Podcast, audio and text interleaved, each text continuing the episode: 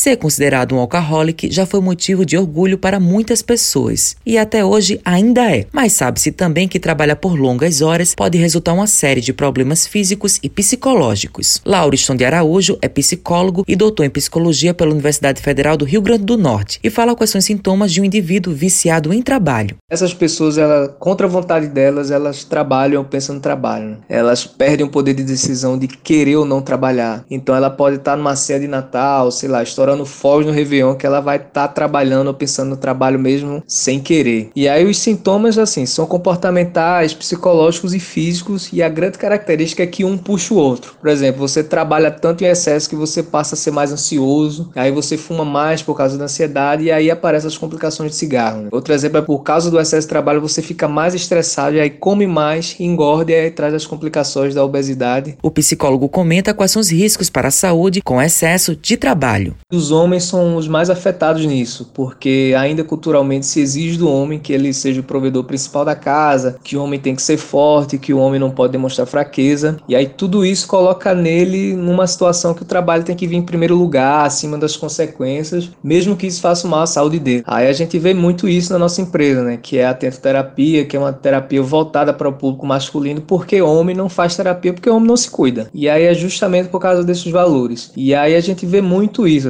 assim, a gente vê assim, vê casos de homens que mentem dizendo que está em determinado local com determinada pessoa, mas que ele está lá trabalhando ou fazendo alguma coisa relacionada ao trabalho. O especialista ainda fala como tratar esse problema. É uma atuação médica e psicológica conjunta. A ação médica ela vai ser mais medicamentosa, com remédios para reduzir o estresse, a ansiedade e às vezes a depressão, que são os sintomas mais claros assim e mais comuns do excesso de trabalho. E a ação psicológica, assim, do psicólogo que vai atuar na mudança de rotina de hábito da pessoa, né? Na mudança de rotina, que passa por um processo de autoconhecimento para entender como é que aquela pessoa chegou naquela situação. Matheus Silomar para a Rádio Tabajara, uma emissora da EPC, empresa paraibana de comunicação.